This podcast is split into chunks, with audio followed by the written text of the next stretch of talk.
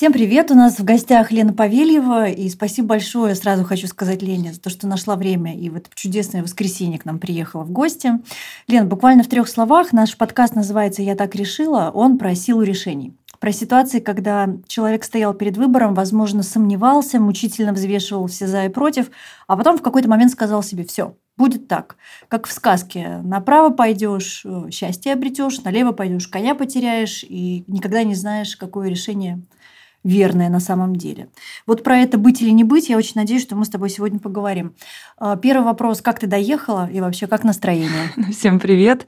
Доехала шикарно, настроение хорошее. Москва прелестная сегодня. Что там было? Отлично.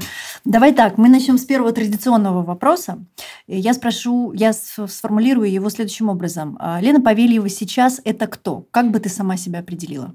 Сложный вопрос, и я вот специально, когда, честно скажу сейчас, что я подсматривала в эти вопросы заранее, вот для людей, которые нас слушают, но у меня есть принципиальный такой момент, что я не готовлюсь к ним, я думаю, окей, там интересно все, и как раз прошло несколько недель перед а, нашей встречей.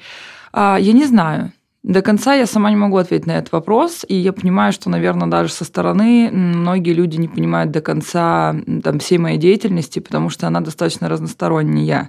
Кажется так, для меня оно достаточно лаконично имеет какой-то симбиоз, э, какое-то какое поле, которое друг друга поддерживает, потому что я одновременно и партнер агентства, а, и что значит партнер, да, многие не понимают. Я являюсь и руководителем двух направлений, в том числе я занимаюсь развитием всего агентства. То есть меня интересует не только как дела там в SMM и в работе с блогерами, а в целом а, я занимаюсь имиджем агентства, какие-то мероприятия, коллаборации, не знаю, даже там ферстиль.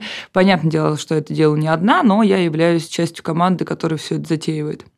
А, Конечно же, есть внутренние работы, которых меньше и меньше в моей жизни, непосредственно по э, социальным сетям. Понятно, что когда ты занят уже такими руководящими вещами, ты уже меньше а, как-то вовлечен в стратегии, непосредственно какие-то планы а, для тех или иных клиентов. Но конечно, я в этом тоже нахожусь и продолжаю работать с соцсетями, продолжаю всем заниматься.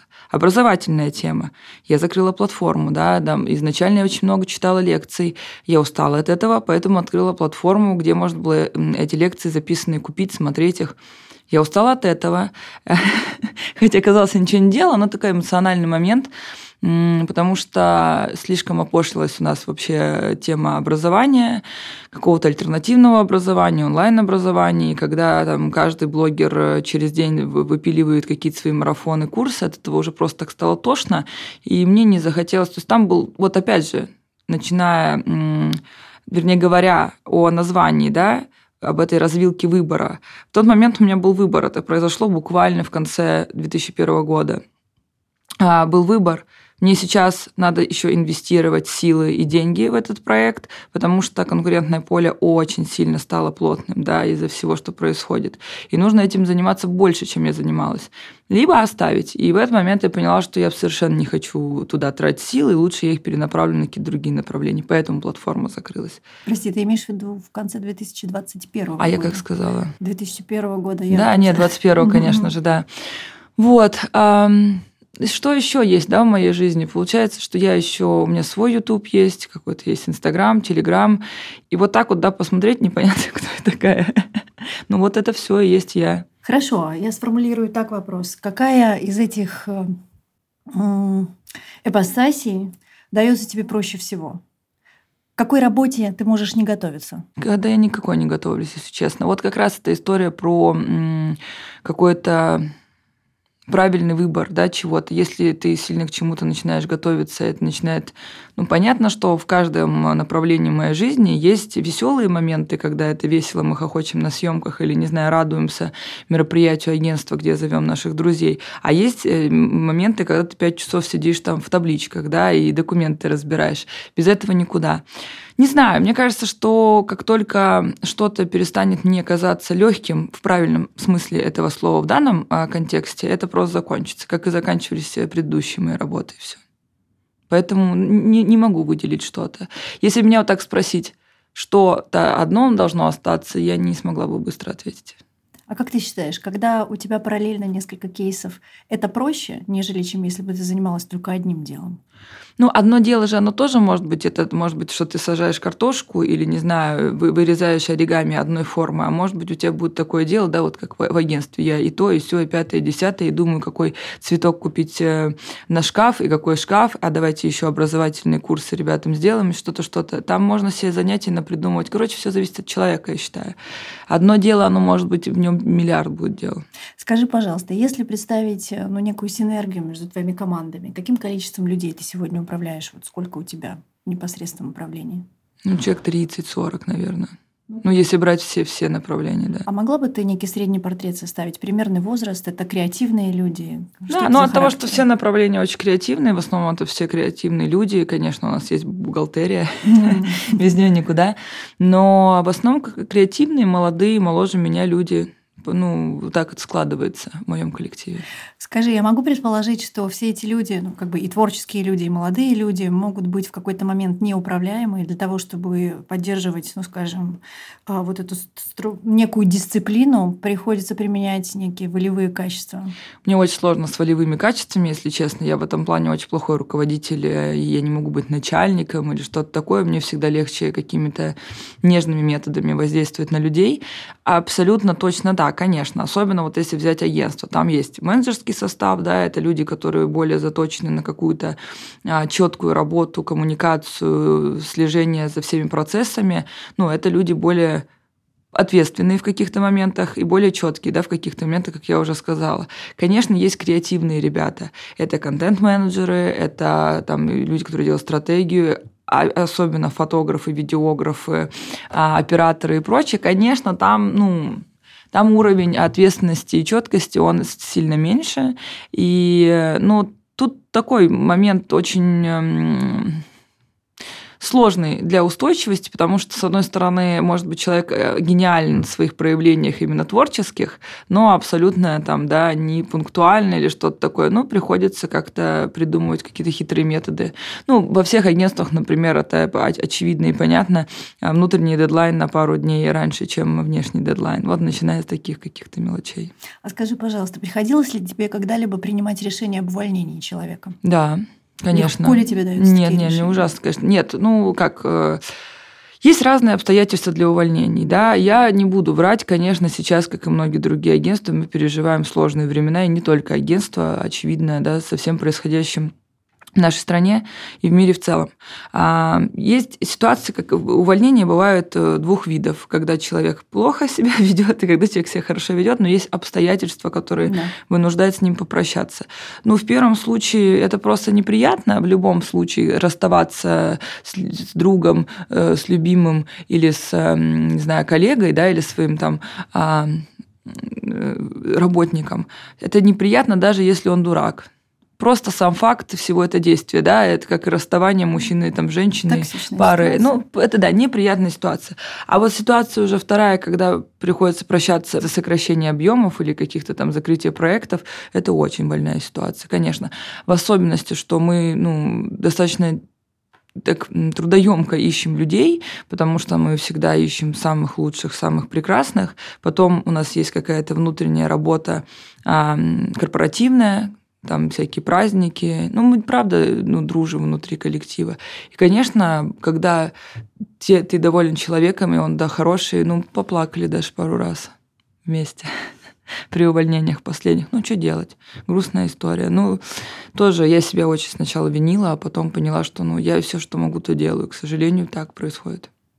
Поняла, спасибо. Скажи, пожалуйста, вот поскольку наш подкаст про силу принятия решений и мастерство принятия решений, если посмотреть за последние пару лет, какое решение далось тебе сложнее всего? Личное либо рабочее, над которым ты всерьез? Подумала, да? да подумала. Не знаю даже. Сейчас вот я... Сейчас мы... А мне кажется, они еще впереди, эти самые важные решения за последние два года. Да, ну, не было переломных каких-то больших моментов, если честно, вот ну, в моей личной истории. То есть, опять же, если смотреть на обстоятельства, они нам всем смутили всю воду. Но вот личные какие-то моменты, потому что ниоткуда не уходила, ни с кем не расставалась. Ну, вот, наверное, а, такое самое большое, но это не решение, это озарение ко мне пришло, в связи с которым пришло уже решение. А летом я просто каким-то волшебным образом 29 лет узнала, что я не самый приятный человек во многих вещах. То есть, ну, да. ну просто вот осознала, что на самом деле там я могу доставлять э, людям неприятные эмоции. А я этого не знала. Но это нормально. То есть человек, который там не занимается своим изучением и э, каким-то самообразованием в психологии, пусть будет литература, пусть просто интерес это все темы, какие-то передачи. А потом, когда ты всем этим занимаешься, начинают открываться как бы следующие уровни понимания чего-то. Угу. Я осознала, как, знаете, такая история, когда ты вспоминаешь, как, вот какие-то у тебя есть истории в голове, где тебе казалось, что ты ангел небесный, а второй человек очень себя плохо ведет. А когда вот это осознание происходит, что на самом деле ты тоже не ангел, эти ситуации даже по-другому вырисовываются. Мне кажется, и много раз в фильмах такой прием использовали, когда да, разными взглядами смотрят. Да, ну, ну, вот да, сейчас да, по последняя дуэль мы недавно посмотрели, тоже везде рекомендую этот фильм. Там как раз а, фильм, ну, одна история снята тремя блоками, фильм делен на три части от трех э, главных персонажей. И как, насколько даже диалоги по-другому воспринимаются тем или иным человеком, который находится в диалоге. Круто. Хорошо, я поняла, спасибо. А позволишь такой вопрос? Кто помог тебе это понять? Ты сама или кто-то извне сказал? Слушай, Лен, вот знаешь, вот давай посмотрим на тебя другими глазами. А я боюсь, что тут такие истории, вот я об этом много думаю в последнее время, а когда кто-то говорит тебе извне, если ты вообще не, не готов это услышать, не угу. от того, что ты правда не понимаешь, то есть как бы вот ты не знаешь, что так. Вот э, со спиной белой ходишь, и ходишь. И все. А ты же не видишь и не знаешь, а на самом деле ты чумазый ходишь. А с течением обстоятельств я ну, много занимаюсь с психологом, много сама там у нас передачи на Ютубе разговор с психологом. Понятное дело, этой темой интересуюсь. Плюс там были еще у нас а, ссоры с молодым человеком. А вот, наверное, они финально так спровоцировали э, вообще мое осознание. То есть сначала была какая-то жалость к себе, абсолютно стандартная э, человеческая тема, что он плохой, я хорошая, как так и прочее. Потом вот это все, то есть я не ходила к психологу, не говорила, давайте найдем потаенные мои а, моменты, какая я плохая или хорошая. Ты же об этом не думаешь, ты просто сидишь, как бы занимаешься делами. И с, ну, с тем временем, как я узнала какие-то другие вещи, просто открылись эти. И это для меня самое главное, что за мной произошло, да даже не за два года. Это реально удивительное ощущение. Ну, то есть я правильно поняла, можно сказать, что это некая трансформация у тебя да, произошла. Да. То, то есть... есть ты осознаешь, что ну не то, что mm-hmm. там ты где-то не прав, ты осознаешь, что на самом деле как ты себя ведешь, и самое крутое Почему? Потому что вся агрессия, потому что все какие-то такие негативные поведения, это исключительно, конечно же, идет из-за комплексов и из-за внутренних каких-то страхов. Вот. А когда ты их не признаешь, ты же не знаешь, какие последствия у этого всего. Всем к психологу, вот к чему мой спич. Абсолютно, я с тобой соглашусь, Лен, спасибо. Ты достаточно откровенно и честно а, сказала про, привела откровенный честный пример, поэтому я позволю себе уточнить. А, а, что именно, может быть, ты в себе изменила? Вот условно. Да, да нет, я на самом деле осознала, что я зачастую ну, очень себя некрасиво веду, а это происходит от того, что у меня там есть определенные страхи и комплексы, конечно, они из детства, ла-ла-ла, все это понятно каждый раз, а, которые не позволяют мне расслабиться и там отдаться тем или иным чувствам и довериться. То есть у меня были страхи, которых я не знала, не понимала до конца, что там со мной плохо себя поведут. И до того, как человек плохо себя ведет, и когда наступала, хорошо себя ведет, я думала, а, где-то внутри, не головой я думала, сейчас будет плохо. И я, и я начала, начинала атак, атаковать, Первое. конечно, когда нету опасности выглядит со стороны это просто глупостью. А внутри у меня это была слаженная как бы схема поведения, которую я не осознавала. И, конечно, когда ничего специального после этого не меняло. То есть, по факту, просто когда ты приходит осознание, это как такой ливень на тебя с градом. Очень плохо, очень неприятно. То есть, узнать про себя какие-то гадостливые вещи очень плохо. Я вот, у меня несколько таких было примеров. Один раз э, еще в медитации я а, вспоминала там разные ситуации, мы, в общем, разбирали там какой-то, я даже не помню что, и разбирали разные ситуации с детства. Я вспомнила эпизод, где я позавидовала. Я не, ну, как бы я, как и любой нормальный человек, живу, и что я думаю, что я завидую, конечно, нет, завистники же это же какие-то негодяи, какие-то противные люди, это вон там Машка с третьего подъезда, она мне завидует, а Оля тоже завидует, поэтому гадости говорит. А про себя хоть один человек думает, что он позавидовал, ну, это о, это высший Крайне пилотаж. Редко. Высший пилотаж, у себя это зацепить и проработать.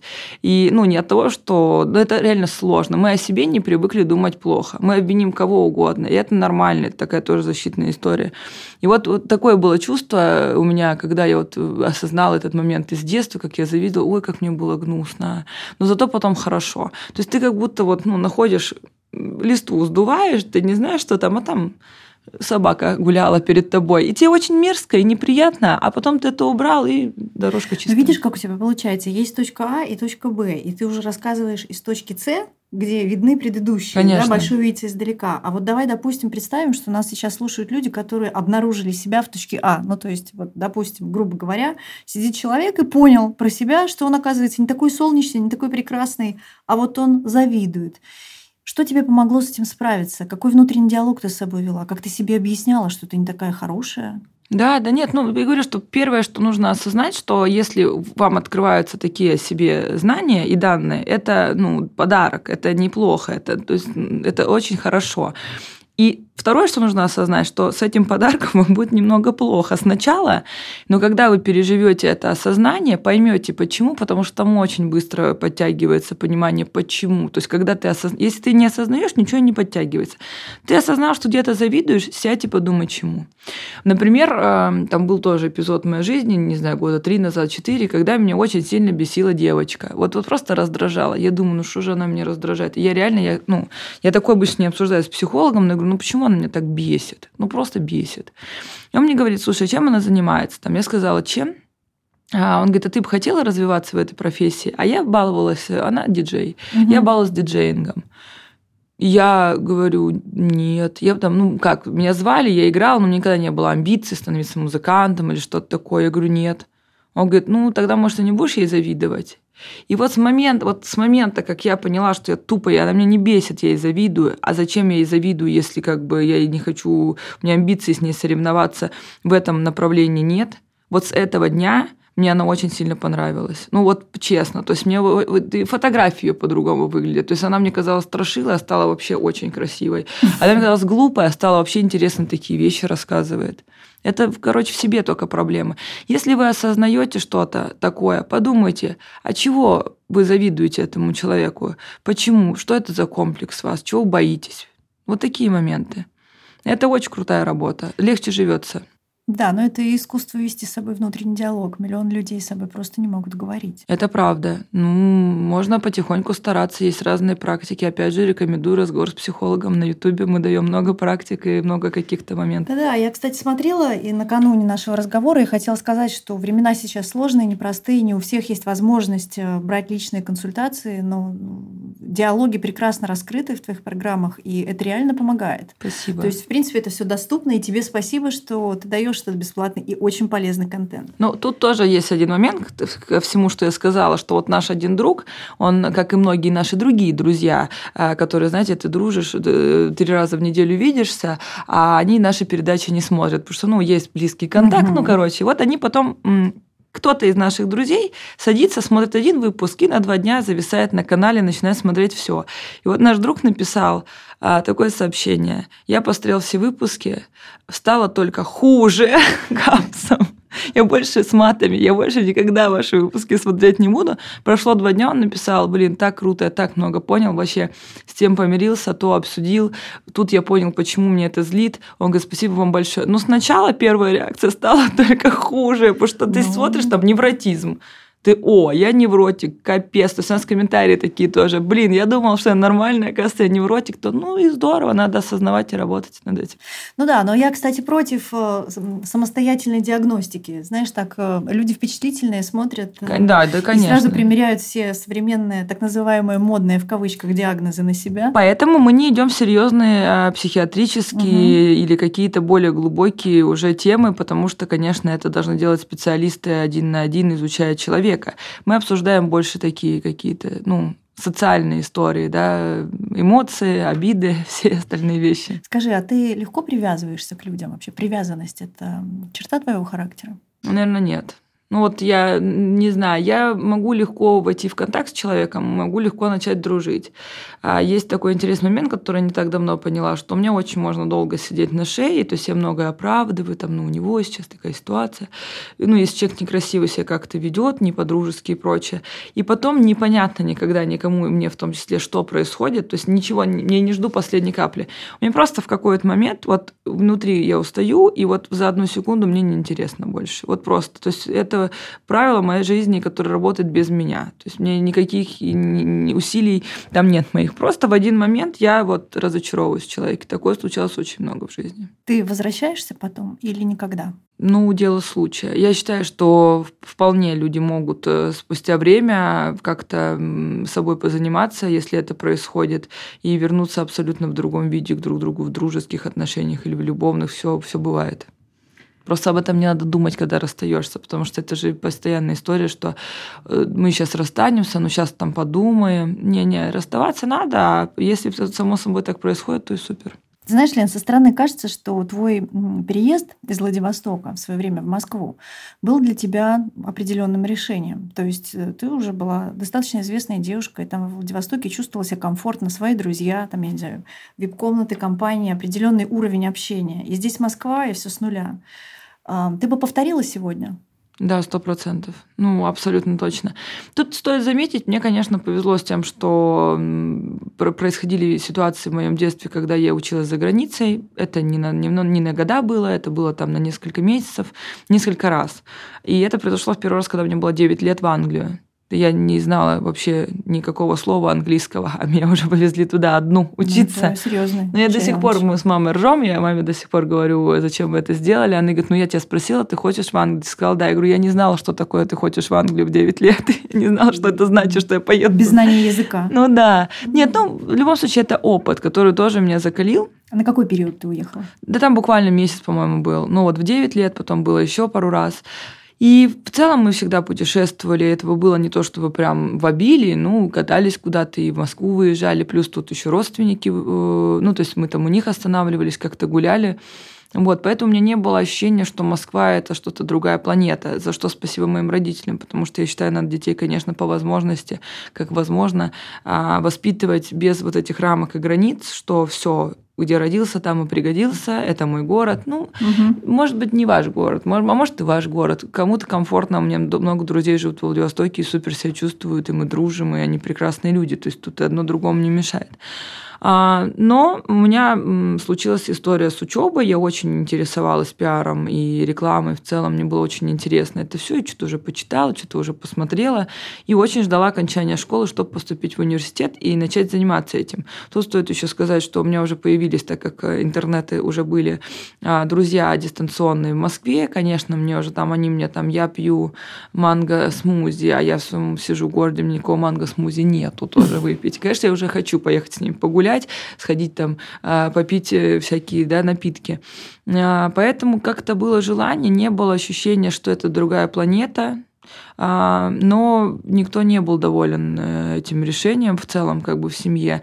Но он, произошло решение достаточно быстрое. Мне было вот, я поступила на первый курс, вот бежала туда со всеми этими книжками, учебниками с проколотым носом, с бритой головой, с красными губами. Классно. Ну, очень, да, креативный человек. Я выглядела очень по-креативному. Бежала, очень хотела все узнать, очень хотела все послушать, а там, ну, как бы уровень очень-очень был низкий. Ну, за исключением пары исключений, там были преподаватели очень интересные. В основном, к сожалению, конечно, мы сегодня изучим, что было 50 лет назад, и не имеет смысла. То есть там в основном такие темы были. Вот. Я отучилась первый год, сказала, я больше не хочу, мне интересно дальше, мне интересно лучше. Почему-то мне не возникла в голове история, что я должна учиться, почему-то я сразу решила, что я буду работать так и, так и вышло. Так я сложилось. Ну, как-то да? не, не думала. Ну, может, гулять хотела. Я очень помню, это было давно достаточно. Хорошо, скажи, пожалуйста, вот ты садишься в самолет, ты улетаешь, а тебя в Москве к этому моменту кто-то ждет, встречает? Ну, я на несколько месяцев заселилась к своему дяде. Ну, тут угу. есть родственники, их немного, но они есть. Они очень поддержали с этим решением. Я начала искать работу, нашла работу. Первая моя работа, я сидела на ресепшене в пиар-агентстве.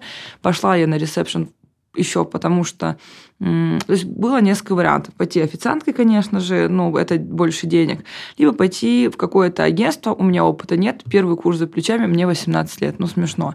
Конечно же, я устроилась, дум, искала какую-то подработку, стажировка зачастую бесплатная, либо очень маленькие да. деньги. А тут была такая позиция, что это был э, ресепшн плюс эм, вот как раз типа стажировка, что можно было во всех практиках как-то. Ну, это клевый период моей жизни, конечно, я его вспоминаю с такой, с теплотой. Я помню, помню. Там главное, короче, всем э, новичкам в индустрии даю совет. Главное не тупить. Как вас вам говорят, можешь сделать это? Ты говоришь, да. Главное правильно запомнить, что тебе сказали фонетически. Потом ты гуглишь, что надо сделать. И делаешь. И вот так вот. Таким образом, через э, два или три месяца, недолго я сидела на ресепшене, я уже пошла вот, ну, в младшим сотрудникам в практику одну. Да, то есть ты теперь живешь, ну, скажем так, твой быт полностью, ты, ты полностью независимый житель да, этого независимо города. я уже достаточно давно, ну, от каких-то, угу. как ребенок, от мамы, от папы, от всех. Это уже очень давно. Наоборот, я, наверное, сейчас уже больше в позиции развлекающего родителя всех, потому что я очень благодарна. Там и бабушка, и дедушка всю, все детство со мной сидели, поэтому они одарены накормлены, гулены на всех яхтах, когда я приезжаю в Владивосток. Мне это очень доставляет удовольствие. Когда, наверное, произошел первый такой прорыв, это произошло, когда я как раз устраивалась на вторую работу, там было просто уже больше достаточно зарплата, mm-hmm. и какие-то были бонусы. Вот, наверное, тогда вот начала я нормально зарабатывать, это когда я начала работать в брендинге, потому что я вела самых больших клиентов, так просто сложилось, то есть там я пришла как раз на место человека, который увольнялся, и мне их дали. То есть это не моя заслуга. И ввели бонусную систему. Вот это mm-hmm. было очень хорошо. А брендинг, как мы знаем, стоит дорого. Упаковка, да, все, да.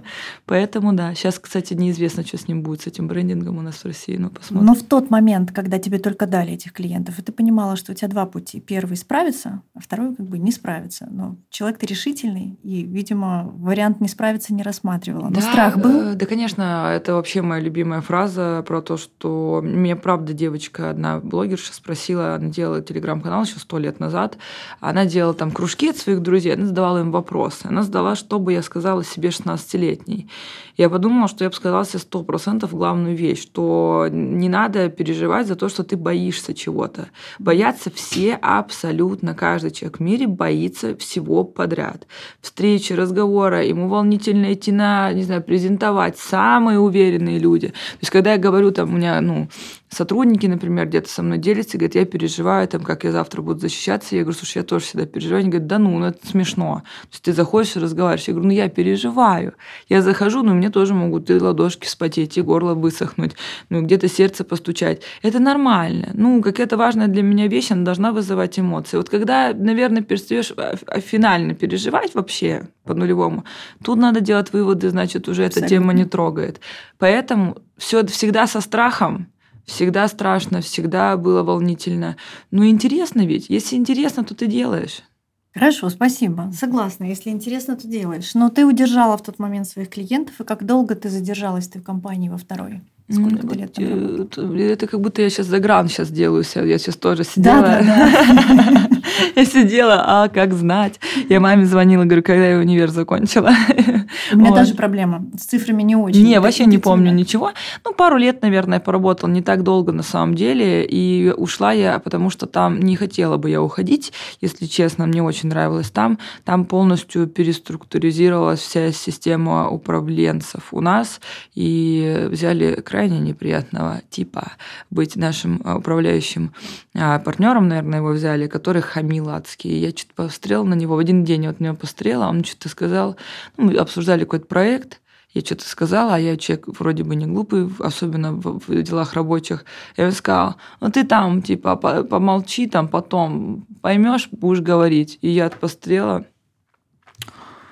подумала, так, э, не поняла. А я другу своему рассказываю эту тему, говорю, ты можешь уволиться? Я говорю, что-то не знаю, но мне же нравятся проекты как бы клиента. Угу. Он говорит, ну, это же не последний проект, клиенты найдешь что-то еще. Ну, все равно сложно такие решения принимать. Опять же, к разговору о решениях. И был смешной момент, что опять вот как-то каждый день какая-то вот глупость, э, со мной неприятно общались, прям хамски. И я звоню своему другу, что-то иду на перекур, рассказываю что опять какой-то произошел этюд, и он мне говорит, почему ты не можешь уволиться? Я говорю, ну, там, не знаю, а он мне уже работу предложил другое. Он говорит, слушай, говорит, я не понимаю, почему ты не можешь уволиться? Я опять он говорит, нет, Говорит, не надо мне это рассказывать. Там закончились ручки, там закончились листочки. Говорит, не понимаю, ну, заявление почему то не можешь написать. Я ему говорю, я это все, я опять ему по кругу, говорит, это я слышал. Говорит, а почему ты не можешь написать заявление? И он мне так этим рассмешил. Он говорит, ну и хочешь, я привезу блокнот, если у вас закончились, это не проблема, я сейчас приеду, привезу. И, мы, и вот он меня вывел из вот этого состояния, а что мне делать, это, это же работа моей жизни, состояние, что что, а что мешает? Ручек нету, тетрадок нету, да все есть. Я пошла, написала заявление, мне его не принимали сначала, потом приняли. И, ну, я, конечно, не жалею об этом. А, хотя жалко, что так сложилось, опять же. Ну, мой выбор был правильный. Ну, а тот момент, когда ты принимала решение об увольнении, нашла все-таки нужную ручку и листок, да. у тебя уже было предложение о новой работе? Нет. Нет. У меня ни разу не было, никогда я не уходила откуда-то Куда с предложением о новой работе. Каждый раз я увольняюсь и ухожу из какого-то проекта, и проходит пару часов. И я даже никому могу не говорить. То есть это как-то в воздухе, это начинает информация, кому-то она долетает нужному и пишется. Вот как-то раз, когда я уволилась с этого места, я написала а, в чат друзьям просто, типа, я уволилась, пьем в пятницу mm-hmm. в честь этого. И мне написал друг Гоша Карцев, что а какие у тебя планы? Я говорю, никаких, хочу отдохнуть лето, типа, там у меня были какие-то сбережения. Он говорит, а не хочешь ли обсудить, чтобы сделать образовательную платформу? Я говорю, блин, ну ладно. И все. Вот в пятницу у меня был последний рабочий день. В субботу с утра я сидела уже в Сапсане, потому что Гоша тогда в Питере вел курсы. Приехала к нему, начали делать School Гоша. Классно. А тебе не кажется, что вот этот чувак неприятный, который там оказался в компании, собственно, ну, я не знаю, веришь ли ты в эту идею предопределенности судьбы, просто был послан для того, чтобы ты ушла и нашла Сто процентов. Я вообще вот, э, ну, вот, абсолютно согласна, потому что все, что не происходит, делается к лучшему, даже если в моменте кажется, что нет. И есть чудесная картинка, к сожалению, у нас не видеоформат вот именно угу. в этом моменте. Но картинка выглядит так, что Иисус, ребенок стоит с маленьким мишкой, а Иисус пытается у него взять мишку, а ребенок грустный, а у него за спиной огромный мишка, он хочет поменять на лучшее. А ребенок-то не видит, что он ему протянет сейчас лучшую какую-то вещь да, для него, и он плачет, что у него забирают маленького мишку. И вот когда что-то неприятное происходит, конечно, лучше думать так. У нас сейчас тоже была ситуация, а, конечно, вот я, мы так много это обсуждали, там, что буквально там три года, четыре назад мы бы с молодым человеком, попав в ситуацию, в которую мы попали вот буквально полторы недели назад, ну, мы бы просто уже, мы бы в, в, в пух и прах с ним поругались, я бы уже улетела бы домой как бы на первом же рейсе. Происходит то, что у нас достаточно сумбурно образовалось это путешествие, мы сейчас ездили. А, ну, и я человек достаточно прямой и конкретный, то есть, когда мне надо что-то сделать, салат, я иду, покупаю овощи и режу салат. Мой молодой человек чуть-чуть другой, то есть, он как бы вот ему надо что-то посидеть, подумать, поразмышлять. Творческий. Ну, может, да, ну как-то вот медленный назовем. Ну, он сам с этого смеется, что поделать. Вот. И ну вот как-то оно все мы думали, узнали этот вопрос, не узнали другой, поднаписали. Ну, время шло. А в итоге из-за того, что мы не можем оплачивать э, картами, не можем пользоваться букингом, все это стало проблемой. Мы уже сняли, хотели квартиру, сняли отель. Нормальный вроде отель, э, береговая первая линия, э, берег, все красиво, нормальный, свеженький, хорошенький, стоит комфортно, не дешевый как бы. Мы прилетаем ночью, нас привозят в этот отель, Тель-Авиве. Но там не то, чтобы он чуть-чуть не похож, там прям очень сильно нас, конечно же, Ожидания кинули. А еще от того, что введены ковидные меры, в некоторых отелях, я так понимаю, потому что не только в нашем, отсутствует ресепшн круглосуточный, то есть там есть дневной, то есть ты ничего не можешь. Еще никого не было. Еще и Тель-Авив, у нас этих нет, э, я говорю, ёрников, шекелей, у нас нету, у нас есть доллары по карманам. Ну, короче, глупость, там все закрыто, люди там отдыхающие, там ночью никакой магазин мы не могли найти, воду в автомате мать покупали. Ну, в общем, ситуация, мы одни в незнакомом городе, никаких друзей, никаких помощников. И мы вот зашли в этот, а там прям, ну, ужасный номер, прям грязное все, разваленное, старое. А мы устали, а мы еще летели же, вот, ну, понятно, долго, уставший, спать охота. И жарко еще, и духота такая. И мы стоим друг на друга, смотрим. Ну, оба в шоке, конечно. Хочется говорить другими сейчас словами, но будем корректными. На друга смотрим, и он говорит, котенок, давай вот все, с утра на пляж пойдем, я все решу, с утра переедем. И вот мы легли в одежде, все, и в тапочках. Как два студента. Да, и, и все. И вот мы вдвоем, я говорю, слушай, ты не расстраивайся. Он говорит, ты тоже не расстраивайся. Я говорю, ну все, тогда хорошо. Мы с утра взяли чемоданы, мы их даже не разбирали, разумеется, и с ними же пошли на пляж, нашли человека, он нам снял квартиру и переехали. Я к тому, что мы вот на пляже лежали, и я говорю, а к чему вот это нам? Мы что, за что это наказание? Вот зачем это нам? Мы хорошие, добрые люди, которые приехали там, а, с добрыми намерениями, никому не наврали, ничего плохого не сделали. И потом говорю, а, так это ж проверка. Мы же оба, мы очень конфликтные были раньше. Вот если такая ситуация, я потом уже, ты не мог найти, я летела. А. Ну, короче, а тут мы котенок, все нормально, да, все нормально. Ну, вот так вот. И, это, и мы поняли, реально мы обсудили, что это просто нам ситуацию дали, и слава богу, она такая, а не жестче, да, какая-то. Посмотреть мы как бы только в хороших отношениях можем друг друга уважать и не накалять, и воспринимать все как окей, как бы, или можем в стрессовой ситуации. Ну, в общем, проверка пройдена была, и вот мы порадовались, что такая ситуация на жизни была, что мы проверили, и все хорошо. Вот, опять же, как ну, отнестись. очень мудрый кейс, что могу сказать. Это да, но видишь, ты сказала, три года назад было по-другому. Могу ли я сделать вывод, что вы работали серьезно над отношениями? Ну есть... да, ну вот как раз про ситуацию, которую я рассказывала, про то, что я там осознала какие-то вещи про себя, себя, которые связаны со страхами и комплексами. Что-то, ну, понятно, мой молодой человек тоже понял про себя какие-то вещи, понял, начал относиться по-другому. Да, ну, правда, как бы слишком поменялось все в суперпозитивную историю, чтобы назвать это как... Даже мы шутим, что это уже разные отношения, что мы там, когда а, там, будет юбилей у нас пять лет. Он говорит, ну надо ли так считать? Он говорит, это же вообще другая же тема.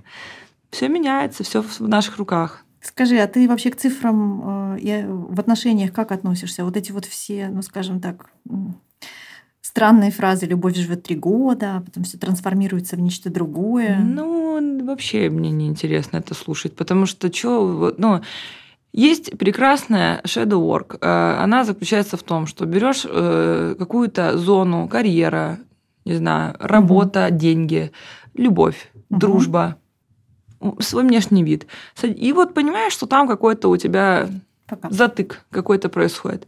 Берешь бумажечку и начинаешь выписывать все, что в голове лежит по поводу этого. Вот так я один раз села и подумала – а какое у меня вообще отношение к мужчинам, да, вот, что я о них думаю. И начала писать, все мужики козлы, все мужики изменяют. Ну, мне так говорили в детстве, я такое слышала. Ну, в фильмах так говорят, ну, в песне так поется, ну, в целом так обсуждается, что, да, мужики козлы, все, у всех любовницы. Я начала это писать, чтобы вот как раз освободиться от этого всего. Написала очень много всего, а потом ты садишься, ну так вот у тебя слева написано, да, столбиком все это, и берешь справа вот читаешь и думаешь, что к тебе пришла лучшая подруга, которую ты любишь, восхищаешься, она суперская, и отец заявляет, все мужики козлы. Ты что говоришь? Слушай, да ну ладно. нет, ну бывают разные люди. И ты себе пишешь, слушай, ну бывают же разные люди. Есть и бабы дуры, есть и мужики козлы. И вот каждый пункт так. Вот, например, если там человек понимает, что у него есть какие-то там таланты, но есть очень много страхов и зажимов, чтобы их начать реализовывать, да, тоже сесть и написать, что меня не поймут, меня осудят, а, я там, рисую некрасиво, а вдруг, кто, вдруг это только мне. Вот все свои вот эти вещи. И потом как будто вот лучший друг садится рядом и говорит, ну почему тебя должны осудить? Ну ты попробуй. Вот так вот проработать. Очень крутая техника тоже. Не надо психолога наедине с собой чем-то позаниматься. Вот поэтому установки всякие, вот такие вещи, конечно, в первую очередь. Нужно работать над ними. Да. Ну, отлично. Можно попробовать. У меня возьму на вооружение. Вот скажи, пожалуйста, если мы вернемся к теме Гоши, я правильно понимаю, он у тебя в Москве оказался неким ментором таким, ну, на начальном этапе, да? Ну, человеком, который а, был товарищем, с которым не был... товарищ, он и до сих пор не, конечно, это мой друг и товарищ. Понимаю вопрос, не совсем так, я думаю, потому что с Гошей там мы уже дружили, и, конечно, во многом он мне помог. Я надеюсь, что это для него а, были какие-то полезные вещи, годы работы со мной в каких-то моментах. Для меня тоже, разумеется. А он, наверное, какие такие самые большие понятные маркеры, что Гоша Карцев сделал со мной, это он меня заставил читать лекции, а, потому что мне казалось, что вот как раз не знала я той практики, что не, не сделать с установками на листочке. Мне казалось, что что такого ничего умного не знаю, да все это знают, и чего такого, а вдруг кто-то лучше меня знает. Ну, мы с ним много общались. Я специалист по бренду в целом, по-разному, и его развитию. И ну, Скулгош мы вместе как структуру строили, и понятно, что я была как раз тем человеком, который а, ну, подходит структурно. То есть Гоша mm-hmm. больше про эмоциональность, больше про как раз-таки контекст моды, на чем базировалось все это. Я в моде до сих пор ничего не знаю, как что называется. Вот. А, а я была вот именно с точки зрения вот внутри, э, ну, как бренд-менеджером, как директором. Вот, и мы много с ним обсуждали, он говорит, блин, это так круто, а вот это, а, это поэтому так, и вот он мне говорит, а почему ты, стоп, говорит, к нам приходят ребята, которые приходят с проектами, которые там рассказывают, а, что у них есть идеи, не знают, как реализовать, да, бренды одежды, угу. у нас были и кафе, и стоматологии, и салоны красоты, чего только не было. Он говорит, а почему, ну, да, надо лекция, а я, а я и так была как это правильно не помню, у нас называлось, но у нас были личные консультации, и это и так я как бы, я окей один на один. А именно сесть и прочитать лекцию, тут у меня был затык. И знаете, что он сделал? А, такой хитрый негодяй. А, он подходит ко мне, у нас лекция типа через там 40 минут начинается, уже приходят потихоньку люди.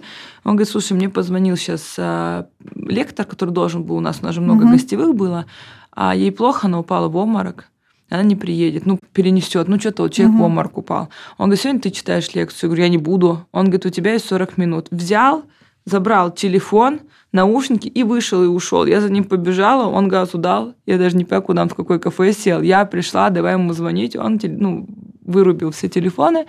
Ну и тут вот он знал, что со мной такое можно провернуть, потому что ответственность у меня очень высокая. Поэтому хотела я или нет, я села, накидала структуру, ну, там самую простую структуру бренда, что и как, и почему так надо думать. И прочитала первую лекцию, ой, как я переживала. Хотя уже сколько я защитила огромных проектов на миллионы. Но вот именно формат не защищать там стратегию для бренда, для клиента, а именно формат, что пришли ребята мне доделиться своими знаниями, которые я считаю скудными, угу. хотя все говорят хорошие. Это я вообще как в бреду. Просто я даже не помню, что там. Я, когда закончилась лекция, мне Гоша говорит, вообще супер. Но он пришел, когда я начала. Я говорю, что я рассказывал? Он говорит, все правильно, все нормально. Ну, потому что я там вообще, да в облаках была где-то. Ну, то есть этот опыт утвердил тебя в том, что в, в целом ты можешь читать лекции, и ты хочешь читать лекции. Было просто, это, это был первый опыт. Я, наверное, mm-hmm. бы просто без Гошиного этого пинка не осознала, что это круто, и мне это очень нравится. И я вижу, когда результаты, что самое главное. То есть за годы моей работы в Склугош, когда мы видели реализованные проекты, ну, это очень круто. Или ребрендинг, когда делали, да, или когда переформатировали все, ну, это суперски. И, наверное, тут еще есть такой ближе контакт, потому что когда ты делаешь проекты для мировых брендов многомиллионные, там есть большая команда, ты все равно понимаешь, ну, короче, там много денег, а тут, когда приходит человек и говорит, у меня в Новосибирске салон, и он убыточный, вот тут уже другая как бы задачка, да, это все сделать ну, внутренними силами, и никто не инвестирует в это 15 миллиардов, чтобы все это раскрутить. И много было интересных вещей. И второй момент а, это мой Инстаграм, это тоже Гоша Карцев, потому что он, мы жили еще рядом, в общем, много времени проводили. И мы выходные гуляли, конечно, там по району просто. И он мне говорит, мы вышли погулять, он говорит, все, мы будем заниматься Инстаграмом. Я говорю, я не буду. Ну, потому что я вообще-то специалист по брендингу, я сижу в офисе, я серьезный человек, мне этот Инстаграм, ну... Вот, я говорю, я не буду. Он говорит, Лен, ты красивая и смешная, тебе надо вести Инстаграм. Я говорю, я не буду, потому что все на меня будут косо смотреть. Он говорит, Лен, смотри, у каких-то детей глупых по уже по 10 тысяч подписчиков, у нас с тобой 25 у каждого. Мы с тобой вещи интересно делаем, все. И вот он мне заставлял, мы в выходные брали вещи, шли по локациям, друг друга фотографировали. Я тоже как бы, ну, сначала ну, негативно отнеслась к этому, но Гоша как-то меня убедил, что надо попробовать. Вот. Была такая еще программа, которая отслеживает, кто от меня отписался, кто подписался. Тут же под, подписывали всякие мои концептуальные друзья. Мне было так грустно. Но потом дали 5000 рублей за рекламу носков. Мне очень было Класс. хорошо. Как быстро, после начала профессионального. 5 тысяч за рекламу носков. А, ну, скажем, для, для того, чтобы сравнить масштабы, вот было 5 тысяч за рекламу носков, а вот какой, на твой взгляд, самый успешный кейс с рекламодателями ты реализовала в Инстаграме? Про цифры не спрашиваю, но, может быть, просто... Много очень крутого, на самом деле. Мы много от чего отказываемся просто. Ну, я совсем пельмени замороженные не хочу фотографировать, что я их ем, особенно когда не ем мясо 13 лет. Допустим, я не настаиваю, можем даже ну, проехать эту тему, но вдруг что-то тебя радует. Ну, меня вот очень очень радует и перестала меня радовать э, это по причине того, что последняя компания не вышла. Я ну, уже три, два раза вышла, получается, третий раз не вышла. Каролина Эрера, допустим, mm. да, там я одна из героинь в России. Мне это очень приятно, конечно, международный бренд, международная компания, где в каждой стране. Я очень много лет дружила с Кельвин Кляйн и ездила, например, в Берлин на мероприятие «Единственный инфлюенсер от России». Там вот э, это Бибер э, Хайли была как э, амбассадор, все тусовались, очень крутое мероприятие, очень было интересно. Какие-то, наверное, такие вещи. Не знаю. Я просто вот, эм, э, я объясню, я это нигде не говорила, наверное. Вот у меня никогда в жизни не было амбиций заработать какую-то сумму. Никогда в жизни не было амбиции быть на сцене, ну вот, наверное, это так можно назвать, иметь какое-то количество подписчиков. Вот у меня есть амбиция, вот когда мне пишут, что выпуск «Разговор с психологом» зашел, мне приятно. Когда мне пишут, что смешно я пошутила, мне прикольно как бы. Но это говоря о соцсетях. А в целом у меня всегда была амбиция, и я сейчас переживаю очень сложный момент, правда, в своей жизни, осозна- осознавать вот это все, что это закончилось. Делать большие проекты для больших международных брендов, потому что, понятно, там можно разгуляться, там, ну, это, опять же, не ребрендинг для салона в Новосибирске, где тоже интересно, это тоже интересный кейс. Но применить какие-то свои фантазии, знания, конечно, нужно Ресурс, масштабно. Да, естественно. Да. Ну и плюс, э, я думаю, что в каждую историю а салон в Новосибирске нужно еще и погрузиться, иметь, э, иметь энергию, чтобы вовлечься. Я думаю, одних знаний недостаточно. Ну да, То да, есть... понятно, но это работа была такая у меня. То есть тут важно понимать. Это как я... Сейчас мы съездили в Тель-Авив, на пятый день я вспомнила, что взяла с собой камеру снимать влог. На шестой день Денис достал, мой молодой человек, пленочный фотоаппарат. Ну и, того у меня две фотографии на телефон, нету никаких. Такой я блогер, блин. Но я сначала переживаю, вот смотрю, там э, блогеры, э, девчонки мои знакомые, поехали в Италию, там просто 600 фоток обработанных уже. Я как, например, это работа. Поэтому также и тут работа была такая, мне общаться, понимать, интегрироваться и прочее. И это и была причина, почему я ушла из Кулгош. Я ну, как-то перенасытилась и не понимала, куда дальше я могу, чем могу дальше я помочь. Не поняла. Скажи, а как это у тебя выражается? То есть мы с тобой начинали разговор, ты вроде бы сказал, что выгорание это вообще не моя тема, а вот как ты чувствуешь, что все достаточно, enough, я здесь уже я просто не, я, я считаю просто, что выгорание чуть про другое, наверное. Mm-hmm. Выгорают сейчас каждый третий, когда поработают дольше трех часов. Вот мои сотрудники, они там три сметы сделают, да уже им плохо. Ну правда. Ну нет, молодежь намного менее ну. стабильна в этих вопросах, намного менее. Вот, но э, я не знаю, я не чувствовала никогда выгорания, то есть от, от большого количества работы. Я, у меня есть свойство психосоматическое, что я заболеваю. И я mm-hmm. просто это всегда знаю. То есть, если я сильно переутомляюсь, какой-нибудь ивент и мы делали что-то такое, ну, если я не, не начну сейчас, это когда я не умела медитировать и пить витамины в, в правильных пропорциях, тогда я заболевала. Сейчас я не заболеваю, но я знаю, если, например, после какого-то жесткой недели, даже сейчас мы вернулись с путешествия, мы сейчас поболтаем, я поеду на полтора часа массажа с аромом маслами и прочее, потому что я знаю, потому что я, у нас были пересадочные перелеты, много всего, мы приехали, тут была моя еще мама, то есть мы не поспамши, не поевшие уже начали маму развлекать, сегодня тоже полурабочий день у меня. Я знаю, что если я вот вечером сегодня вот так себя не займу, я через пару дней заболею, потому что, разумеется, работы очень много с понедельника начинается. Это просто, ну, поэтому уже как-то а, так. Э, это называется, наверное, не выгорание, вот как я это чувствую, что просто ты понимаешь, что ты, ну, ты не можешь больше тут что-то сделать, и все. То есть не то, что тебе плохо от чего-то или как-то. Ну, То есть ты почему я сейчас, например, возвращаю консультации? А, тоже интересный момент, что я нигде еще об этом не написала, так. а как-то вот эта мысль вселенную угу. полетела, и люди, которые говорят, мне пишут люди, что, ой, мы знаем, что ты отказываешься всегда от консультации, но очень хочет там человек со своим брендом одежды, то да все, и вот у меня сейчас несколько есть еще таких историй, вот, потому что я почувствовала опять потребность, ну, понятно, что в это время у нас у всех есть ощущение потребности помочь как-то, да. и в том числе интеллектуально, в том числе. Вот, поэтому не знаю, не знаю, можно же трансформировать. Я уходила отовсюду понимая, что это тупик, вот так. Но это и из любовных отношений так уходишь, когда ты понимаешь, что сделать с этим нечего. По-всякому бывает. Есть такое понятие шланговать по жизни. Ну, то есть есть люди, которые потенциально не умеют принимать решений и ждут, пока обстоятельства сами каким-то образом вырулят. Любители human дизайна назвали бы это проектор или какой-то там целитель. Я просто постоянно вижу в сторис, там сейчас же human дизайн все любят, я его не люблю, если что. И там все пишут, я проектор, поэтому я жду приглашения. Да боже мой, реши сам. Да, но дело в том, что, как показывает опыт, если ты ждешь, пока за тебя что-то решат обстоятельства, они решают не в твою пользу.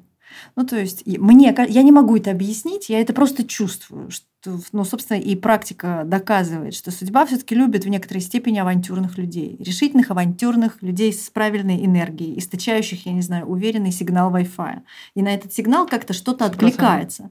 Потому что, ну, ты просто сказала, я думаю, что для многих сейчас актуально и то, и та, и другая плоскость. Ты сказал, ну, это как в отношениях, как бы и не клеится, и разошелся. Нет, так я не говорила. Да, прости, Слушай, может быть, не, не, не, нет, я сейчас, да, можно так понять слова, возможно, я неправильно выразилась. Я считаю, что везде нужно постараться, и в том числе в любовных отношениях и в работе. Ничего не дается, это всегда правильная фраза, которую говорю всем. Не, не работает где-то лучше там, где нас нет. Это не работает. Везде будут какие-то проблемы, везде угу. будут нюансы. И э, я разговариваю с ребятами, которые которые прыгают из агентства в агентство работы. Я говорю, что вы ищете? Да везде будет и дедлайн, э, и все подряд, и неприятный сотрудник какой-то рядом сидящий. Ночи. Конечно, это будет везде. Если вы убегаете от этого, не надо Гималаи, там все дела, можно как бы кардинально тогда менять свою жизнь, потому что иначе это не сработает.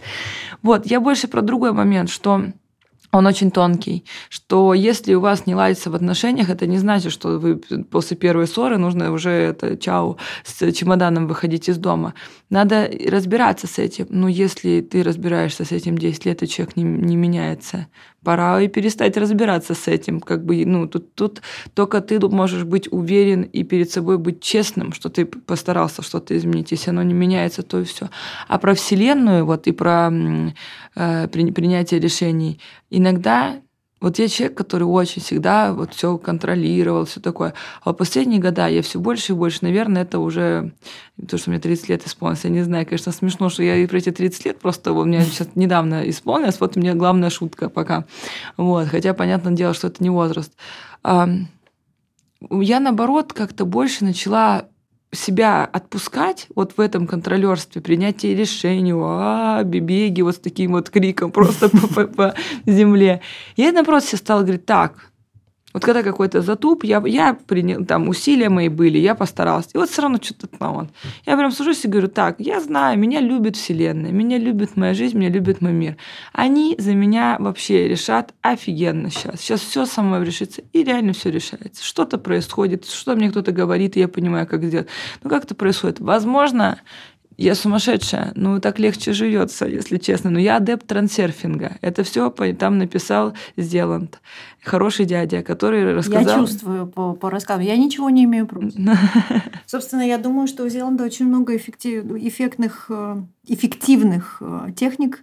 И на самом деле можно по-разному это называть. Но в целом, если как бы смотреть... Мы сейчас не будем, конечно, этим заниматься, но если смотреть в корень техник, я думаю, и буддисты вы со многим согласились. Конечно, и... там очень много просто из психологии понимания. Я, ну, у меня молодой человек, он как раз очень скептично настроен на все мои танцы с бубнами и прочие вещи. А я ему объясняю одно. Я говорю, тебе вообще должно вот, ну, ты не думай, а как это работает, он медик, как оно работает. Я говорю, я откуда знаю? Мне почему должно быть это интересно? Я что, когда моюсь в душе, я думаю, как там эта труба перемещает литры воды. Да я не думаю, или зубы чищу, что думаю, как эту щетку там, да мне наплевать. Я знаю, что она почистит мне зубы. Я говорю, и так относись и все. Если есть вещи, они позитивные, это же не какие-то сектантские вещи. Что угодно, даже не трансерфинг, аффирмации, хорошие, добрые вещи. Я в офисе плакат повесил, спросила у всех, правду говорю, совсем как сумасшедшая буду уже или нет. Слушай, ну да, кстати, сотрудники могут по-разному к этому Все фото всем нравятся. Там просто добрый слова. Там написано, что Вселенная меня любит, у меня все прекрасно получается, я шикарно выгляжу, э, у меня э, я обаятелен, привлекателен, прекрасный день, все. Вот что, смотреть на какую-то гадость, или вот человек сидит, что-то написал, прочитал, Но тебе это помогает, лучше. ты вообще да, да, замечаешь эту надпись? То есть ты да. бывают моменты, когда как раз повернешься и. Да, да, я ее читаю и вообще все подряд читаю. Да, у меня в заметках аффирмации, я вот иногда про них вспомню, в такси еду, возьму, прочитаю, я счастливая довольная. еду счастливая. Богатая. Да, конечно, богатая, стройная, все там есть. Классно. А скажи, а ты в целом, у тебя есть некий там, я не знаю, наставник, учитель, проводник в этот эзотерический дивный мир? Нет, да как-то оно все да? само собой. Ну, я, я не могу сказать, что я прям изо, занимаюсь эзотерикой. Нет. Вот пришел в мою жизнь трансерфинг, потому что мне там подсказал один человек, сказал, слушай, вообще ты не читал там такие интересные вещи. Я прочитала пять ступеней, потом думаю, ничего себе. Как давай читать дальше, все, себя окружила трансерфингом.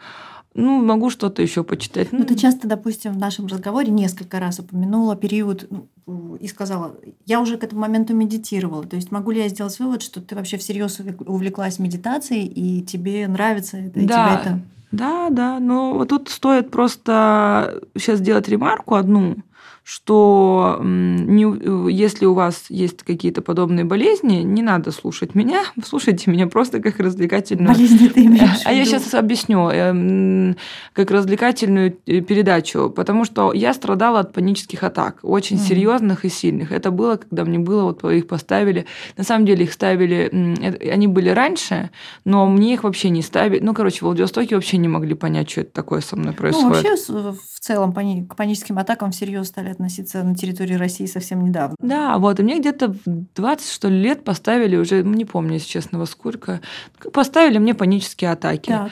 А, долгое время меня лечили таблетками, разные неврологи, конечно же. Ну, а как это? Это же надо вылечить, ведь врачи лечат угу. медикаментами. Меня лечили одними таблетками, мне только хуже было, потом вторыми. Жуткие абсолютно были эпизоды, когда я там по три, по четыре часа была в этом состоянии, и это очень плохо, потому что, ну, я даже выглядела как, как животное какое-то потное после таких моментов. Есть одна съемка, где я еле как отдышалась, я ехала в такси, это случилось, и ну, человек ответственный, я пошла, у меня была съемка для бренда. Вот, и меня лечили таблетками, а потом вот, собственно, моя подружка Каринка э, говорит, слушай, говорит, а ты не хочешь просто попробовать, ну вот просто вот попробовать, сходить к психологам еще? Я сказала, не хочу. А потом мне невролог говорит, слушайте, ну мы уже вот все таблетки вас загрузили, а что-то хуже и хуже, надо пойти к психологу, или там психотерапевт, он сказал, чтобы они расширили расширили медикаментозный курс лечения, чтобы они еще со своей стороны поддали туда таблеток. Я говорю, окей. А, я пришла к психологам в своей манере, ну, там пара муж с женой, вот как раз которых мне рекомендовала Корине. Я пришла в своей манере, типа, здрасте, там, что, вот это, что я пью, как бы, мне надо еще таблеток, сказали, и села в телефон, напишите там. Вот.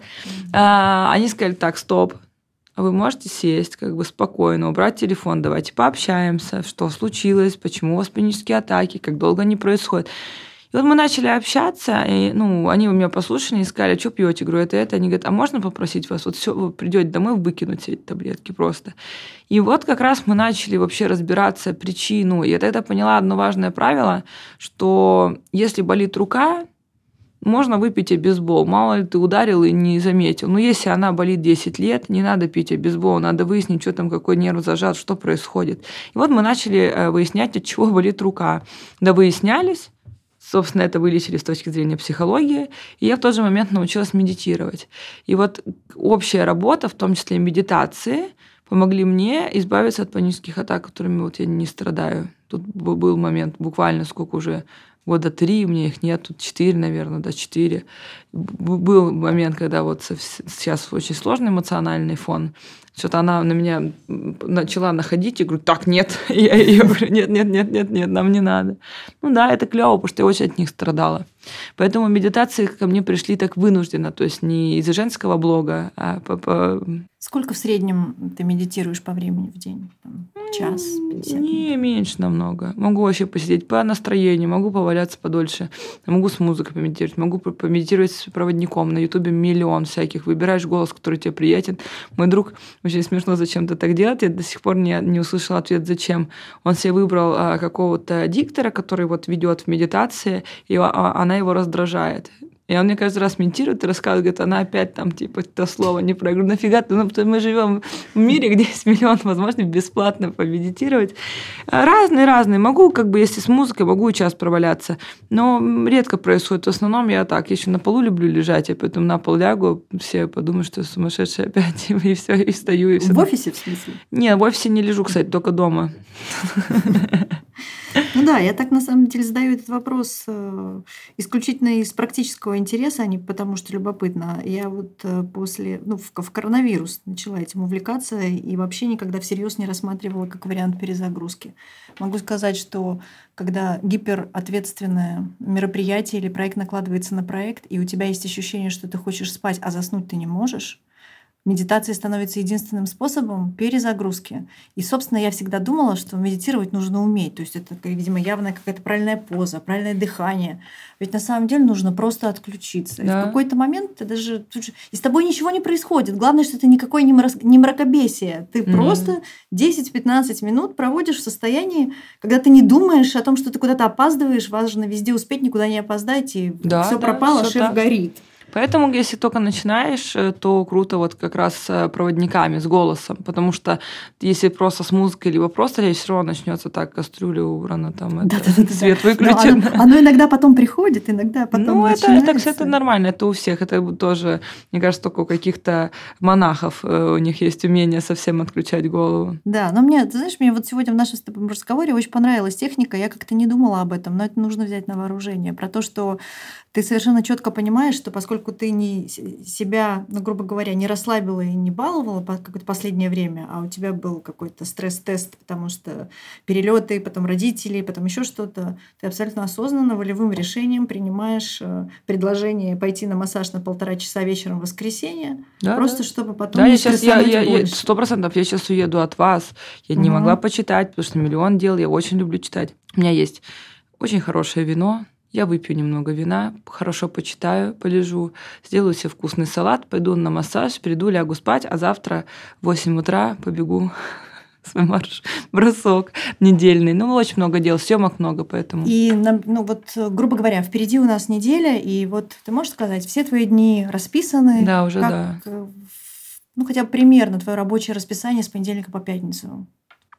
Абсолютно по-разному. Я не, не часто в офисе, это правда. В основном я где-то на встречах, э, на каких-то, ну, каких-то нетворкинг вещах. Вот. Э, понедельник, вторник я нахожусь в офисе частично, потому что у нас статусы, и я, ну, если за редким исключением э, предпочитаю очно присутствовать у нас будет на этой неделе и финансовый статус, и такой статус, и статус юнита одного, и статус другого. Меня приезжает а моя коллега, надо с ней встретиться, она релацировалась.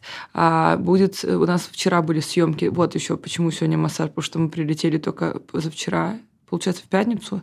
И вчера у нас были съемки на мой канал, а во вторник мы снимаем с 4 до 11 вечера новости. Вот. А так все во встречах, все во встречах. Мой, мой, день, ну, то есть у меня может быть, например, свободное утро, условно свободное, тогда я ставлю туда спорт или вот как раз какие-то медитации. А может быть вечер, тогда я ставлю это туда. А может быть утро и вечер заняты, тогда я могу себе выделить время днем. Это, кстати, важный момент, я себе этого не разрешала делать, я тоже, мне мой психолог помог с этим. Много с ним общались, я очень там всегда болела, что-то уставала вся. И он говорит, ну что-то вот как-то он понял. Он мне спросил, говорит, а вы э, там вот какие-то свои личные дела на неделе делаете? Я говорю, нет. Он говорит, а почему? Я говорю, ну это же рабочая неделя, то есть я должна работать на рабочей неделе. Но есть выходные. Он говорит, да, но у вас на выходных часто у вас съемки, командировки. Я тогда много еще диджеила, плюс э, образовательная история. Я летала на выходные делать мастер-классы в другие города, а прилетала и шла в офис. И он говорит, так а как это? А когда у вас тогда свое время? Я такая, а, о, а у меня был, то есть, какой-то, ну, четкая такая установка, что раз у меня есть работа основная, я на ней сижу, и пусть у меня, например, в 9 вечера встреча с партнерами, допустим, да, по работе тоже, но я же не могу утром, поэтому сходить на маникюр, это же уже, уже рабочее утро, поэтому у меня сейчас, сейчас уже чуть расслабленнее в этом плане, что если у меня выходные забитые работы, и пусть не основной, все равно моя экосистема выстроена так, что мои не основные все работы, они качают основную. Поэтому все остаются в плюсе, и все рады этим не основным работам. Если у меня съемки, командировки, встречи, угу.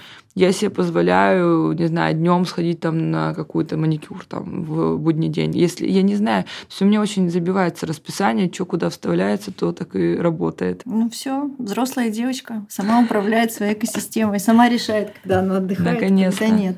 Лена, скажи, пожалуйста, вот а, что касается блогеров, в каком настроении сейчас люди?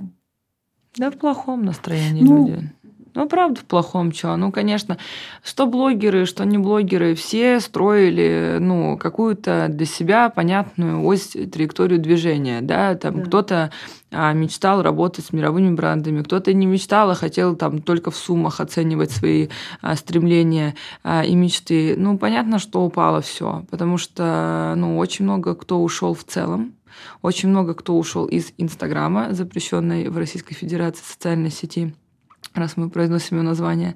В общем, конечно, сократился весь рынок. Да плохо всем, плохо. Ну, мы вот вступили в объединение, сделали объединение агентств, это очень, ну тоже вот нет худа без добра, все подружились. То есть, понятно никто не воевал никогда, а, но все равно понятно, что в одних тендерах находимся, все. Сейчас вон лучшие друзья, сейчас а, придумают всякие стратегии поведения на рынке в целом, но это как оценивать блогеров. Это да, было? конечно, круто. Угу. Ну, это, да, сейчас все с друг другом рядышком.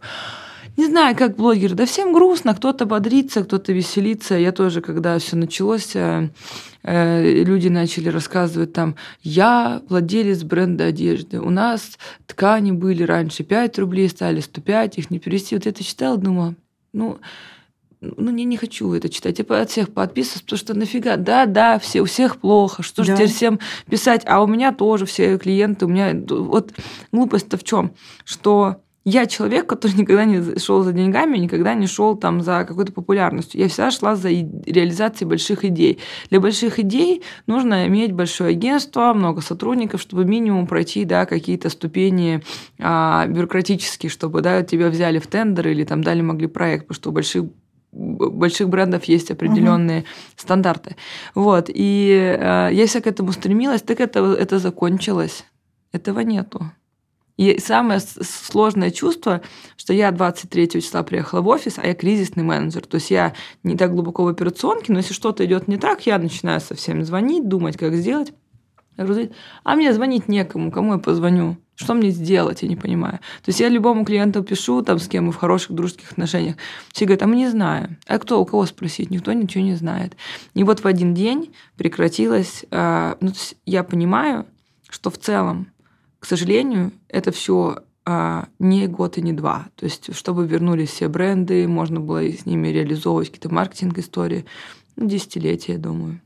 Даже так, десятилетия? Думаю, да, да, сто процентов. Ну, мое ощущение такое. Но я думаю, что ну, 5 это, это супер амбициозно, супер вообще позитивно. Ну, больше похоже на типа лет 10. Ну хорошо, и слава богу, что мы именно с тобой это обсуждаем, потому что ты явно человек не, э, э, скажем так, не, не гиперпессимистичная, а наоборот. Я вообще позитивная. Ну, и, и, и что, и, ну и что? Вот, ну, как бы, и куда двигаться? Что, что делать внутри, пока вот такая пауза? Я не Ждать? знаю. Да нет. То есть ну, блогерам как бы нужно искать себя. Блогеры другую. уже работают, и много кто делает рекламу, в том числе и в запрещенной социальной сети. А много кто ушел, понятное дело, на другие платформы, если говорить про блогеров. Но понятное дело, что если у тебя 100 тысяч подписчиков в Инстаграме, за которые ты получаешь пусть будет 100 рублей, да, и ты переходишь в Телеграм, где у тебя, как у меня, два с половиной коллеги, и ты там получаешь, ну, уже совсем не 100 рублей. Конечно, там за те охваты ты получаешь меньше. Не знаю, делать, думать, может быть, вообще ну, какие-то абсолютно другие дела. Я тоже думаю о том, чтобы вот мои друзья, например, будут сейчас открывать маленькую кафешку, которые там занимались абсолютно другими вещами. Я вижу, что еще там девочка одна, вот буквально сегодня видела в Петербурге, открывает место на блогерша. А, почему нет, не знаю. У тебя нет таких амбиций, планов, желаний? Допустим, если можно было бы сделать что-то маленькое, но свое. Ну, такое прикладное кафе. Да, нет, может быть, ну, кафе сильно сложно, я просто это понимаю, Мгм. да, и салон красоты тоже сложно. Не- не- нет, наверное, вот такой, э, такого плана клиентских вот услуг я бы не хотела, но что-то свое. Ну, вон, предлагали мне два года книгу писать, одно издательство. Я все проекты делала. Может, Да. может придется написать. Вообще, наверное, это была бы очень полезная инициатива. Думаю, многие бы почитали. Они хотят про Инстаграм, а про Инстаграм, извините, опять э, Ну да, запрещенная запрещенная сеть. Во-первых. Во-вторых, э, а что про него писать? Там пока книгу ты напишешь, пока Уже. ее утвердят, пока ее напечатают, и мо- можно с полки ее брать и в камин кидать тут же, потому что... Ну, знаешь, нет, э, наверное, наверное, все-таки не так быстро все развивается. Сейчас вообще все заморожено, конечно, непонятно. Скажи, а вот, э, эм, скажем, вот эта запрещенная сеть, которую мы сейчас обсуждаем, и Телеграм, окончательно ли ты, допустим, переобулась в отношении Телеграма? Хорошо ли ты чувствуешь Телеграм? Понимаешь ли ты? Ну, то есть вообще, насколько тебе там Да, я комфортно? вообще себя плохо чувствую во всех соцсетях, потому что я уже сто лет в обмене, стыдно. Я иногда, о, я два дня ничего никуда не выкладывала. Я не блогер, я очень плохой блогер. Я понимаю, что тоже, возможно, вот сейчас такое время, что я там как-то начну к этому серьезнее относиться, потому что это правда хорошие инструменты.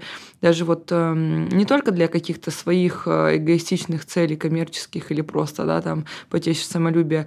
Ну вот, например, первые тоже дни эм, происходящего сейчас, а, я выставила пост, где предложила всем писать, кстати, надо, блин, я сейчас кто-то слушает и думает, вот она, тварь, ничего же не выставляет. Просто туплю, если честно, без злого умысла. Написала пост, где предложила людям писать э, про свои маленькие и средние бизнесы. И я знаю, что некоторые там заколлаборировались, то есть там был дизайнер, и у, у там девушки то ли какая-то, ну, короче, она сама печет что-то дома, Мгм. не пекарня, а вот просто на продажу. Мгм. И что-то они там уже ферстиль делают. В общем, да, люди там писали свои дела любые. Там я педагог, и там могу учить английскому, у меня купальники, у меня там, не знаю, что-то. Там уже начались какие-то приколы, уже там, ну, как бы что-то общаются. Я забирала по несколько и выставляла себе в, в сторис просто, ре- как делала рекламу бесплатную, понятно. оч- Вот. Я как раз э, сидела, что-то грустно мне было, конечно же. Я что-то сидела, думала, размышляла и говорю своему молодому человеку, говорю, а, я говорю, так погоди. Я говорю, я же всегда говорю, ну, у меня есть такая черта, когда мне приходят деньги за рекламу вот в соцсетях, я просто от того, что имею другую работу, настоящую, серьезную, я чуть-чуть понимаю, насколько это легкие деньги. Когда я общаюсь с блогерами, которые я ходил, там, делал этот контент, ну, редкий блогер, который делает контент, который там с тремя чемоданами, есть такие, правда, это большая работа. Но когда кто-то приехал в кафе, сфотался и получил за это 100 тысяч рублей, ну, правда, ну, правда, ну, come on, правда. какая работа, да? Ну, конечно. понятно. И поэтому, когда мне дают денег за такие вот работы, я к ним отношусь, типа, гуляем, заказываем фуршет, потому что ну, easy come, easy goes, как бы должна быть такая история. Я супер э, всегда позитивна. Я вот сижу, обо всем думала, про соцсети, что делать с нашими блогерами, что-то расстроенная дома, и говорю, а, я говорю, так погоди, мне Инстаграм сколько всего дарил за свою жизнь, знакомства, коллаборации, поиск людей. Миллион у меня каких-то хороших приятелей просто там писали мне, да, в директ, типа, блин, не знаю, построил твой YouTube-канал, это офигенные люди, которые там меня сейчас дарят мне офигенные эмоции, мы дружим. То есть Инстаграм вообще сам по себе очень много чего мне дал. И я думаю, а чего я и что это я теперь грущу, что он мне не дает денег, если я так тем более легко к этому относилась. Я думаю, его надо использовать для помощи людям. Мы собирали а, благотворительные всякие помощи. Я постоянно вот занимаюсь э, с животными тоже, использую угу. свои соцсети как анонсирующую платформу. И вот тоже помощи. Поэтому не знаю, я не знаю, как бы как это будет развиваться, не знает никто более того. Вот я вам скажу так, ни один человек, вот что вы не прочитали сегодня в любом умном телеграм-канале, никто запроса не надо читать, это и все. Это как сейчас все говорят, что оказались правы только городские сумасшедшие. Вот можно городских сумасшедших послушать, у них спросить, что будет.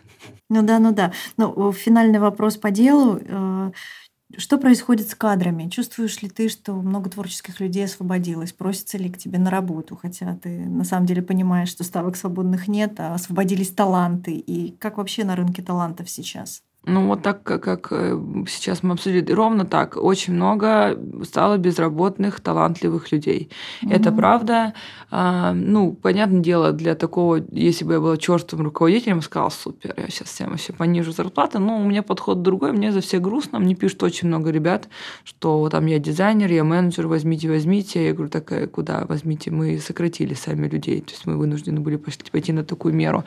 Вот, поэтому я думаю, что если есть какие какие-то сейчас возможности и ресурсы для открытия своего чего-то, пусть будет онлайн-журнал, пусть будет еще, не знаю, какое-то что угодно, пекарня, салон красоты, очень-очень много людей го- готовы их работать. Э, вот с точки зрения там кого-то нанять, кто может делать фирменный стиль, придумать СММ-стратегию. Очень много безработных, хороших людей сейчас что и они готовы, я уверена, ну, ниже стоимость За ставить. Небольшие. Поэтому если как бы есть какие-то идеи, которые хочется реализовать, привлекая такого плана людей, самое время. Ну вот, мы нашли, собственно, позитивный, позитивный выход. Осталось только открыть что-то свое. Да, это правда. Дело за малым. Лен, у меня будут короткие вопросы, несколько буквально блиц. Э, я называю фразу, а ты ее продолжаешь. Угу. Вообще, любо, лю, это касается любой сферы. И личной, и рабочей, как тебе захочется, так, пожалуйста, и отвечай. Я приветствую, если. Люди честные. Есть. Я не допускаю никогда. Такого нет. Никогда не говори никогда, да? Я всегда буду против, если. Это доставляет, э, ну, это против чьей-то воли. Это доставляет э, какие-то неприятности кому-то. Угу. Я всегда поддержу, когда? Да, когда грустно, тогда я поддержу. Невозможно представить, что я... Невозможно представить, что я бегу марафон. Бегать не люблю. Угу. Будем знать. Никогда не прощаю, если. Нет такого. Меня искренне удивляет. Жестокость. И меня вообще не удивляет. Жестокость. Класс. Спасибо тебе большое, Лен. Спасибо. А, мы были очень рады тебя видеть. Классный был разговор. Нашим слушателям я хочу напомнить, что вы слушали подкаст «Я так решила». Подписывайтесь на него, пожалуйста, на всех площадках. Ставьте лайки. Для нас это очень важно. А, Лен, ну мы надеемся, что в новом сезоне ты к нам придешь в гости еще зовите, раз. Зовите, мне очень понравилось. Спасибо. Только закладывайте часа четыре. Да, часа четыре будем говорить про бизнес и вообще столько всего еще не обсудили. Все, во втором, да, в нашем следующем сезоне принимайте приглашение Save the Day. Приду, спасибо большое. Спасибо, пока-пока.